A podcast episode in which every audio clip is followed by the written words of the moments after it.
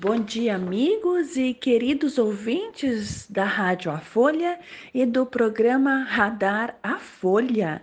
Aqui quem vos fala é a doutora Cláudia Adriana Gergen, engenheira agrônoma e cientista agrícola. E quando a gente fala de cientista, de ser ciência, de fazer ciência, a gente olha com amor para tudo que a gente faz. Então, vamos começar olhando para o poder que as plantas, que a gente chama, né, que a gente conhece por planta daninha, tem na saúde das pessoas. E isso é muito interessante. Eu pergunto para vocês: vocês já ouviram falar que a buva é uma planta utilizada, né? O princípio ativo da buva cura câncer.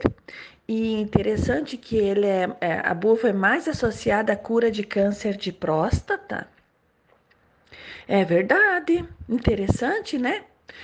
É, e que assim o erva de bicho é muito importante para o coração e para a circulação, né?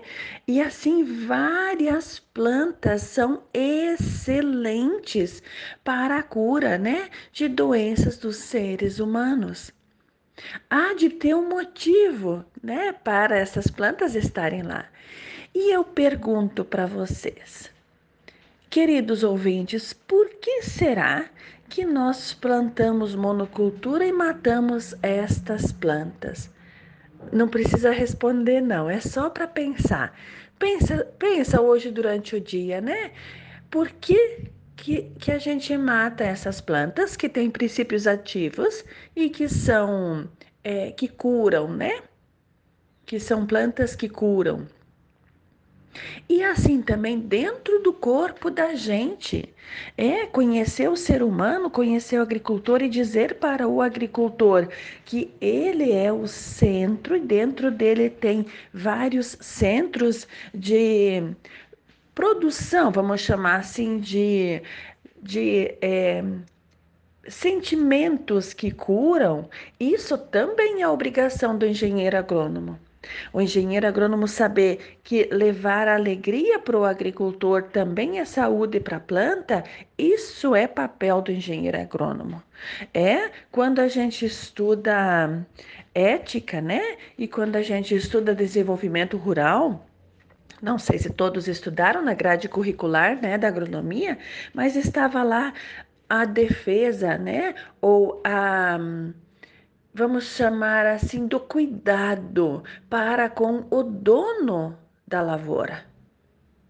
Sim, isso é muito importante. Então, con conversar com o dono da lavoura e dizer que dentro do corpo de cada ser humano existem é, centros de energia, e isso não é loucura, não, isso é fato, todo mundo sabe isso, só que ninguém conta. Esses centros de energia e estas glândulas dentro da cabeça, da nossa cabeça, tem uma glândula de apatita, quer dizer, do fosfato, né? É um fosfato que, que é responsável pela transmissão e recepção de ideias criativas. Junto, próximo ao coração, no meio do peito, tem uma glândula chamada glândula timo, que é responsável pela defesa de qualquer doença do corpo humano. E assim várias outras, né?